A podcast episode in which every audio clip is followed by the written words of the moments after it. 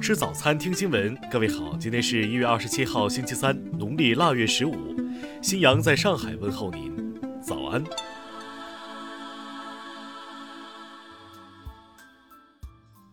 首先来关注头条消息。二零一六年九月五号，甘肃庆阳市高三学生李某义因胃痛被安排在教工宿舍休息。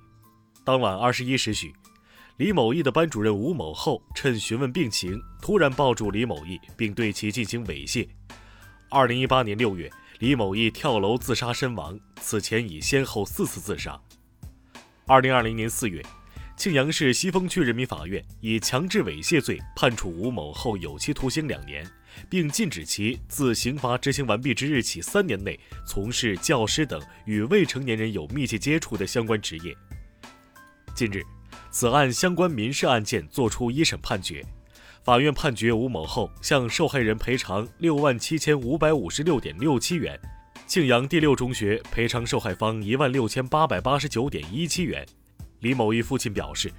原诉求是希望法院判两被告赔偿各项费用共计约一百五十三万，目前对此判决结果十分不满，将继续提出上诉。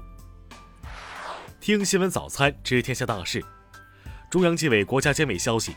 二零二零年十二月，全国查处违反中央八项规定精神问题一万八千五百零五起，党纪政务处分人数一万八千九百零一人。数据显示，截至二零二零年底，全国基本养老、失业、工伤保险参保人数分别为九点九九亿、二点一七亿、二点六八亿，全国社会保障卡持卡人数达到十三点三五亿人。为坚决制止涉企乱收费，切实减轻企业和群众不合理负担，国务院互联网加督查平台从二十六号起面向社会征集涉企乱收费的问题线索。人社部昨天表示，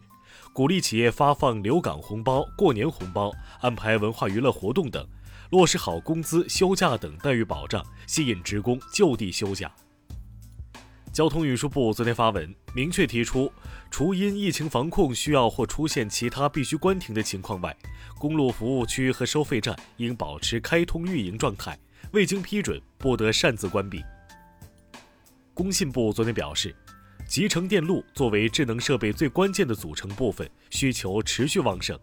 未来将做好相关政策的落实工作，持续提升供给能力。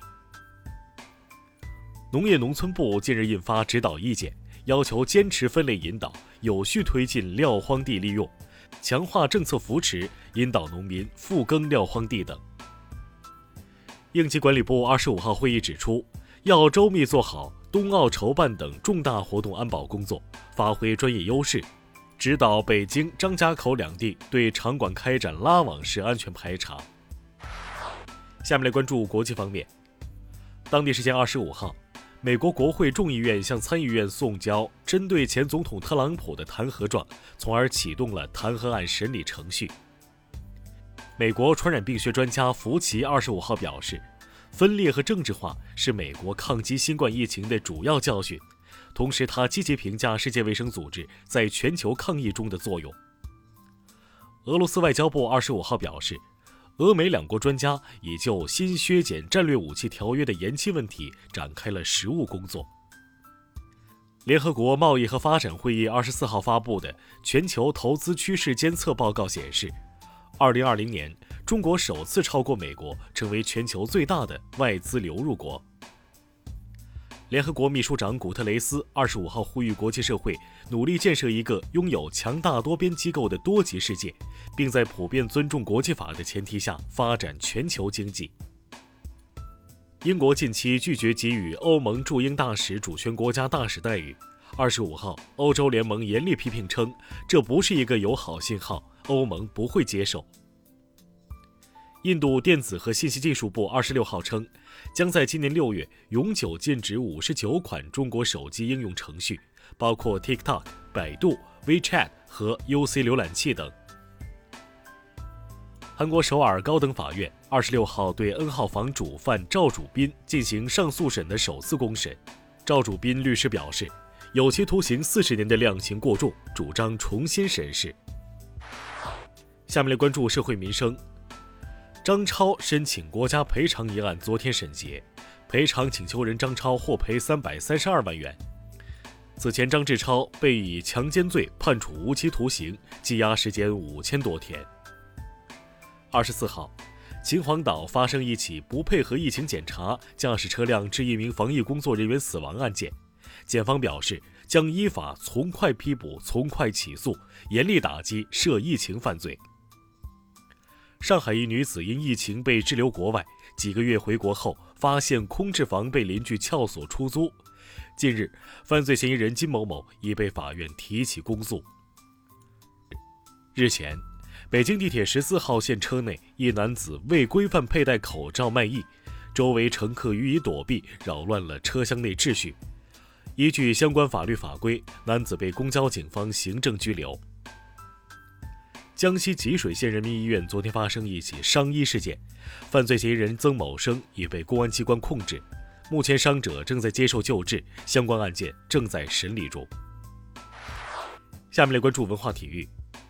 CBA 常规赛第三十四轮，浙江队一百二十比一百一十九险胜山东队，广州队一百一十一比一百一十六不敌青岛队。据亚冠联赛官方消息，二零二一赛季亚冠联赛将继续采用赛会制集中进行，东亚区比赛将在四月二十一号到五月七号进行。位于武汉的盘龙城遗址日前发现一处面积约三万平方米的铺石遗存，年代为商代早期，进一步印证了盘龙城作为商王朝南方中心城市的地位。中国科学技术大学二十六号消息，由该校发起，包括中国、美国、智利三国天文学家参加的一个研究项目，发现了宇宙中已知最遥远的原初星系团。